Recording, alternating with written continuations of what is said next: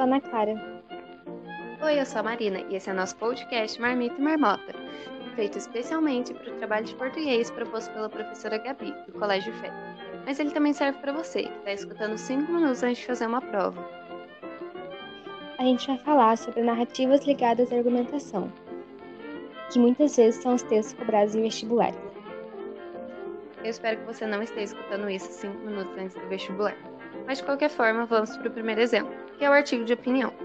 Ele é um gênero textual pertencente ao jornalismo opinativo, e ele faz uso da argumentação para analisar, avaliar e responder uma questão controversa. E ele desempenha um importante papel na sociedade, porque ele possibilita a interação entre o articulista e o leitor, ampliando ideias e pontos de vista, e garantindo um melhor entendimento sobre os leitores. E ele pode usar dois tipos de linguagem, a comum específicos de um grupo ou de uma matéria. A tipologia textual é de base dissertativa, porque o autor expõe informações sobre um assunto sobre o qual se emite uma opinião. Entendeu? Então, bora para a estrutura do artigo de opinião. A gente vai começar com a situação problema, onde o autor apresenta uma questão a ser desenvolvida, ou seja, ele vai apresentar a questão e explicar por que, que aquilo é um problema. E ele parte para a discussão, onde ele vai expor os argumentos e construir uma opinião a respeito da questão que está sendo examinada. E por último, a solução-avaliação, onde ele vai evidenciar a resposta à questão apresentada. E dessa forma, ele vai expor o problema, explicar como aquilo vai ser resolvido e quem que vai resolver aquilo e por qual meio. E isso é tudo que você tem que saber do artigo de opinião. E agora a Ana vai explicar um pouquinho pra gente de outro assunto.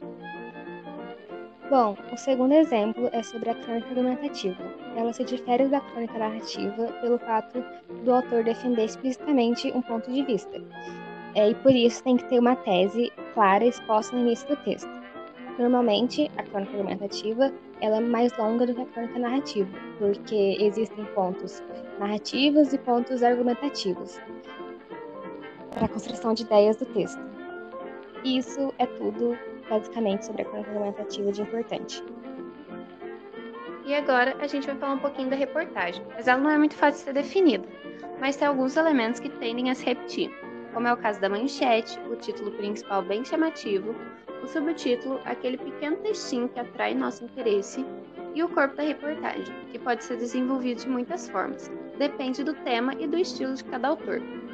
A linguagem empregada na reportagem deve ser clara, objetiva e direta, tendendo à impessoalidade, e acessível à maioria dos leitores, ou seja, todos têm que conseguir ler uma jornada. Uma reportagem, para ver um pouquinho. Mas a, a reportagem é um gênero textual que trata de um assunto com mais profundidade do que a notícia, ampliando o enfoque com dados estatísticos, gráficos, infográficos, fotografias, mapas e outros. Em muitos casos, a reportagem traz a opinião de uma equipe e de pessoas envolvidas com o assunto, por meio de entrevistas e situações. E o assunto pode ser abordado de forma expositiva, interpretativa ou opinativa. Forma expositiva narra o fato de forma simples e objetiva, bem fácil.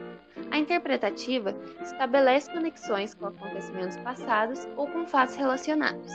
E a opinativa tenta convencer o leitor a aceitar como mais adequado um ponto de vista específico.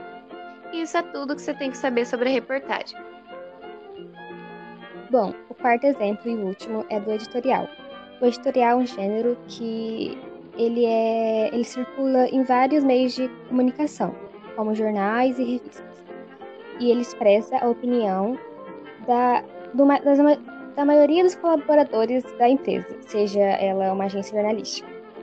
Bom, o editorialista, por esse, por esse motivo, ele não assina o editorial, porque não, não é uma opinião pessoal dele, sim da empresa onde ele trabalha. É, o editorial ele possui cinco características específicas: a impessoalidade, a topicalidade, a condensabilidade, a plasticidade e a especificidade opinativa. A impessoalidade ela, ela existe pelo fato da, da editorial não ser assinado e dele ser escrito geralmente em terceira pessoa do singular ou primeira pessoa do plural. A topicalidade, por tratar de um assunto de um assunto por vez. A condensabilidade, por, por ser claro e breve, a plasticidade, pelo fato do cotidiano não ser estático, e a especificidade opinativa, pelo fato do, do, da empresa ter que assumir um lado e não ficar em cima do muro ou ser hipócrita em algum, alguns momentos do texto. E por último, os elementos do, do editorial são título, tese, corpo do editorial e conclusão. Bom, a tese é a síntese do assunto comentado e da opinião que será defendida. Corpo do editorial são os comentários e as opiniões que representam a forma de pensar da, da revista ou do jornal. E a conclusão, elas sugerem uma solução para o problema citado ou promovem uma reflexão para o leitor. E bom, é isso. Muito obrigada por escutar nosso podcast. Esse podcast foi produzido e criado por nós, nós mesmas. Espero que você tenha gostado, espero que você vá bem na sua prova. E espero que a gente tire nota alta, tá bom, Gabi? Pensa com o coração.